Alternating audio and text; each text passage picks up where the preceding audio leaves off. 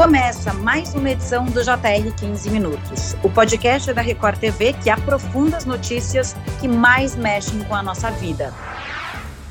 Em novembro, os países vão se reunir no Egito para a Conferência das Nações Unidas sobre Mudanças Climáticas de 2022, a COP27. O objetivo é discutir maneiras de reduzir as emissões dos chamados gases de efeito estufa, que contribuem para aumentar a temperatura média no mundo e, com isso, claro, provocam grandes mudanças no clima. O dióxido de carbono é o mais importante entre esses gases de efeito estufa. Por isso, o mercado de carbono é considerado um instrumento que pode facilitar a redução de emissões e diminuir os danos das mudanças climáticas. Mas o que é negociado no mercado de carbono, porque o Brasil é um dos países que podem ganhar mais com esse mercado e como o mercado de carbono vai funcionar aqui no Brasil. Para tratar desse assunto, nossa conversa hoje é com o secretário especial de Produtividade e Competitividade do Ministério da Economia, Alexandre Iwata. Secretário Alexandre, bem-vindo ao JR 15 Minutos. Um prazer ter o senhor aqui conosco. Obrigado, Camila. Saudações, Camila. Saudações, Romeu. É uma honra estar aqui com vocês e um abraço a todos os nossos ouvintes. Bom, e quem acompanha, assim como o secretário acabou de adiantar é, nessa entrevista, é o repórter do Jornal da Record, Romeu Piccoli. Oi, Romeu. Oi, Camila. Oi, secretário, todas as pessoas que nos acompanham.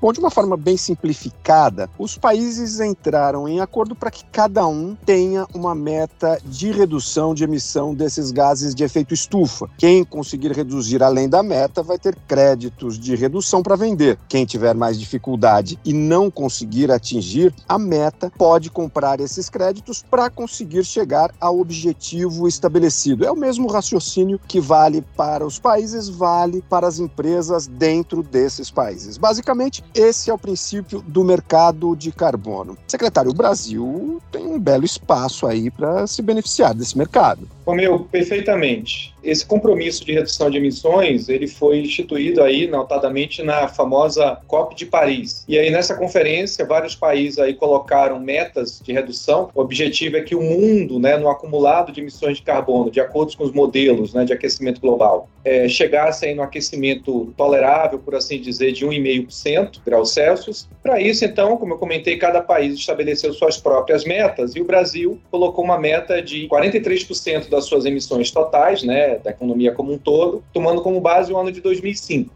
Nesta última COP agora de Glasgow, o Brasil ele revisou seus compromissos e agora o compromisso brasileiro é de uma redução de 50% até 2030. E lembrando que a gente tem um compromisso intermediário da ordem de uma redução de 35% até 2025, tá? Então esses são os compromissos brasileiros. Aí como você comentou muito bem, cada país tem a sua tem a sua meta de redução e aí o país ele pode atingir essa meta de duas maneiras, ou ele pode fazer toda uma movimentação na sua economia num processo de descarbonização tanto em relação ao uso do solo, quanto em relação a processos industriais, processos agrícolas. Isso aí, ou seja, ele faz um dever de casa internamente ou ele pode comprar créditos de outros países. Lembrando que esse é o primeiro ponto que eu trago aqui de atenção, é que, digamos que o Brasil ele venda crédito, por exemplo, para o Japão ou para a União Europeia, né, de carbono para que o outro país, seja o Japão ou a União Europeia, atinjam sua, sua meta de redução. Quando o Brasil fizer isso, ele também tem que tornar ainda mais desafiadora sua própria meta, ou seja, para o Brasil vender crédito para o Japão, para o Japão utilizar esses créditos para abater sua própria NDC, o Brasil vai ter que reduzir além de 50%, que é a sua própria meta. É possível?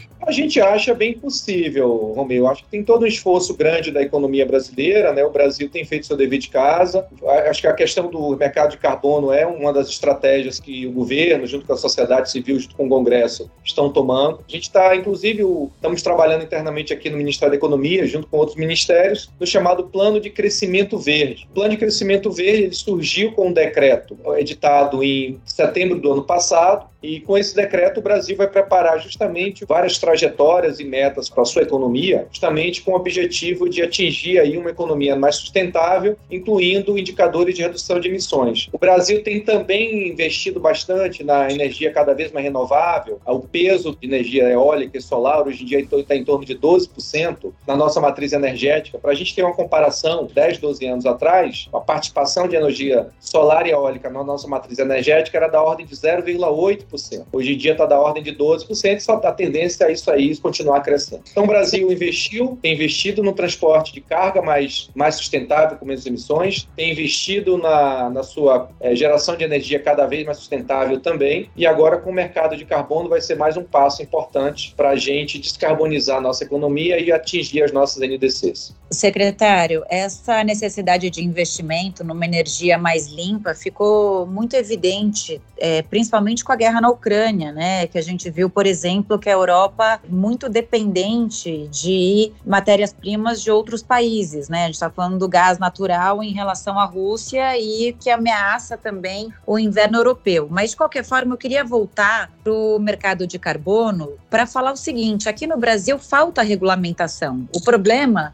não é o mercado, a gente tem um, um, mercado promissor. Enquanto outros países já estão há muitos anos já fazendo esse trade com carbono, o Brasil ainda engatinha, digamos assim, nessa área. E muito porque falta regulamentação. Hoje o Brasil, o que ele tem é uma participação grande no mercado voluntário. Eu queria que o senhor falasse sobre isso. Obrigado, Camila. Primeiramente, assim, a gente já tem, de fato, o, primeiro momento aí, né, em termos legislativos, que se discutiu a questão do mercado de carbono, de uma regulamentação para reduções de emissões via um mercado, foi em 2009, no Programa Nacional de Mudança do Clima. Essa lei é de 2009, ela já previa aí que nove setores, né, produtivos teriam que trazer planos setoriais de redução de emissões. Somente em 2020 que o Brasil de fato trouxe aí uma regulamentação aí graças aí um, um passo importante dado pelo governo federal dessa regulamentação da, da lei da PNMC de 2009, que é justamente o decreto 11075, que a gente traz aí uma, uma regulamentação em cima do que estava prevendo a PNMC isso aí 13 anos depois. O decreto 11075, eu acho que esse ponto é importante frisar, ele é o primeiro passo para a instituição de um mercado regulado de carbono. Ele traz a figura, primeiro, de um sistema centralizado, nacional, de registro de emissões que a gente está chamando no decreto de cenário. Então, quando a gente fala nesse sistema centralizado, na verdade, a gente precisa de três blocos de registros. O primeiro bloco é um bloco de registro de emissões, né, de cada de inventário de emissões das empresas. Depois a gente precisa do segundo bloco, que é justamente um banco de dados de projetos de redução de emissões, que também a gente está tocando agora numa plataforma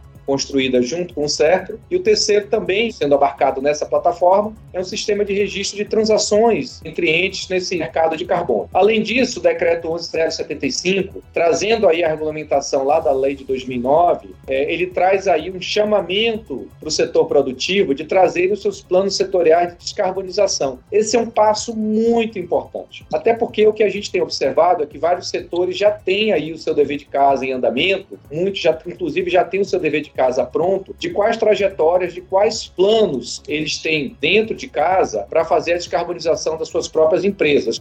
A gente tem decreto, mas a gente não tem leis específicas que regulamentam esse mercado de carbono hoje. É, há um projeto no Congresso Nacional, mas ele ainda não foi votado. Nós temos um projeto na Câmara dos Deputados, esse projeto tem sido bastante discutido, inclusive o time daqui do Ministério da Economia tem discutido intensamente aí, fazendo sugestões ao projeto, e o objetivo nosso foi justamente trazer contribuições para esse projeto de lei 528. E eu concordo contigo, a gente tem o decreto, é o primeiro passo, um passo importante, um passo emblemático, e agora com o próximo próximo passo é justamente a aprovação de uma lei para a gente consolidar aí o mercado de carbono dentro do Brasil. Em quanto tempo o senhor acredita que o mercado de carbono brasileiro começa a operar num ritmo esperado? O mercado voluntário brasileiro já é muito maduro, né? Você já tem aí um ecossistema de estruturadores, você já tem um ecossistema de verificadores também bastante amadurecido, e agora a gente está tendo cada vez mais a participação do setor financeiro. Então, a gente teve aí recentemente a assinatura de projetos de carbono estruturados pelo próprio Banco do Brasil. O Banco do Brasil entrando como estruturador e entrando como financiador. É um setor que já está bastante maduro aqui no país. Secretário, só para globalizar um pouco a conversa,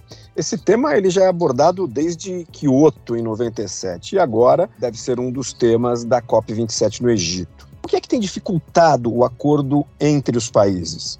A visão nossa aqui é que é a primeira vez na história aqui desse, dos, dos ministérios mais econômicos, por assim dizer, incluindo fazenda e planejamento, que a pauta ambiental virou mainstream na agenda econômica. Estou né? falando do ponto de vista aqui do Ministério Central de que cuida justamente da parte de finanças e planejamento. Então acho que é, é a primeira vez que a gente tem isso tão bem consolidado na nossa agenda, ao ponto da gente ter hoje em dia uma subsecretaria específica para assuntos de crescimento verde, né? justamente porque a gente quer uma equipe toda pronta, toda dedicada, justamente para se dedicar a esse assunto de financiamento ambiental, COP de Paris, redução de emissões, trajetória de descarbonização e assim por diante. Agora, voltando à sua pergunta, aí nosso entendimento agora como equipe aqui no Ministério da Economia, por que está demorando tanto, Romeu? A nossa visão é que é um tema extremamente complexo e os detalhes técnicos são vários. Vamos falar um pouquinho de Kyoto, que você comentou de 97. Quando a gente teve lá o protocolo de Kyoto, a gente trouxe aí globalmente, né, o mundo criou a figura do MDL. O que é o MDL? É o Mecanismo de Desenvolvimento Limpo. É basicamente o seguinte, você tem uma empresa, uma indústria, que ela faz um projeto de redução de emissões via a adoção de um método mais eficaz aí, com menor é, quantidade de carbono emitida, e a partir daí ela gera um crédito, né, um, um crédito nesse mercado de MDL, e ele pode globalmente é, angariar recursos de alguém que queira pagar por aquele projeto. Então, esse MDL funcionou desde 97, a partir do protocolo de Kyoto, passou por uma crise, porque você teve uma avalanche, uma enxurrada de projetos dessa natureza, e a partir daí o preço despencou, você teve toda uma complexidade desse mercado. Ele foi reformulado justamente na COP de Paris, quando você surgiu aí a figura aí das NDCs e das metas de cada país. Mas por que eu estou falando isso em relação a Kyoto e agora a COP de Paris? O que, que vai ser discutido agora, Romil, nessa COP do Egito, é justamente, hoje em dia, com, a, com o Acordo de Paris e agora com esse novo esquema de redução de emissões que os países instituíram com o Acordo de Paris, você criou a figura do MDS, que é o Mecanismo de Desenvolvimento Sustentável então, uma das coisas que vai ser discutida agora na COP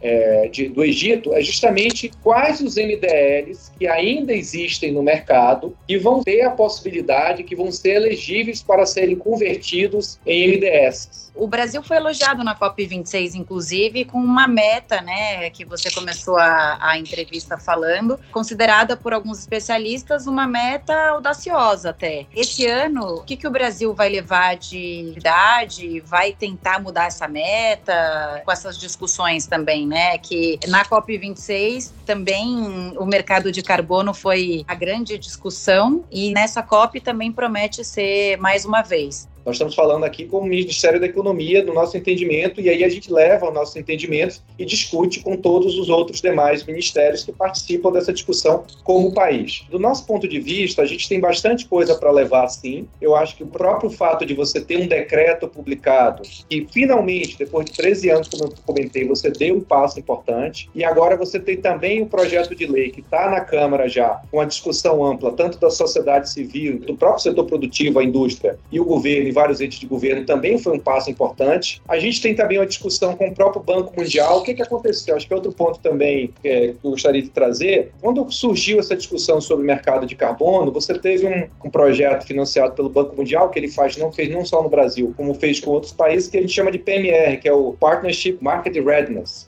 que é justamente avaliar o quão, quão pronto o país está para instituir o mercado de carbono. Quando você tem um mercado desenhado, o próximo passo é o que a gente chama de PMI, que é o Partnership for Market Implementation, que é justamente a implementação do mercado de carbono naquela nação. Como a gente avançou no projeto de lei e nós publicamos o decreto, o Banco Mundial agora trouxe essa discussão com o governo, temos uma conversa aqui com o Ministério da Economia aí, com o Banco Mundial, para a gente passar para essa nova esfera aqui do PMI. Em termos de implementação no mercado regulado de carbono, o Brasil deu passos muito importantes. Eu sei, nós concordamos que ainda falta a gente ter a regulamentação né, em algum momento via lei, mas eu acho que é uma lei de mercado de carbono, ela é importante demais, porque ela certamente vai, vai impactar toda a economia. Então, dada a sua importância, dada a sua abrangência, a gente acredita que mereça ser uma discussão bastante longa para a gente fazer passos bastante é, cuidadosos. Chamando a atenção que quando você olha as, as, iniciativas de mercado de carbono no mundo, hoje o número que me vem à cabeça são 61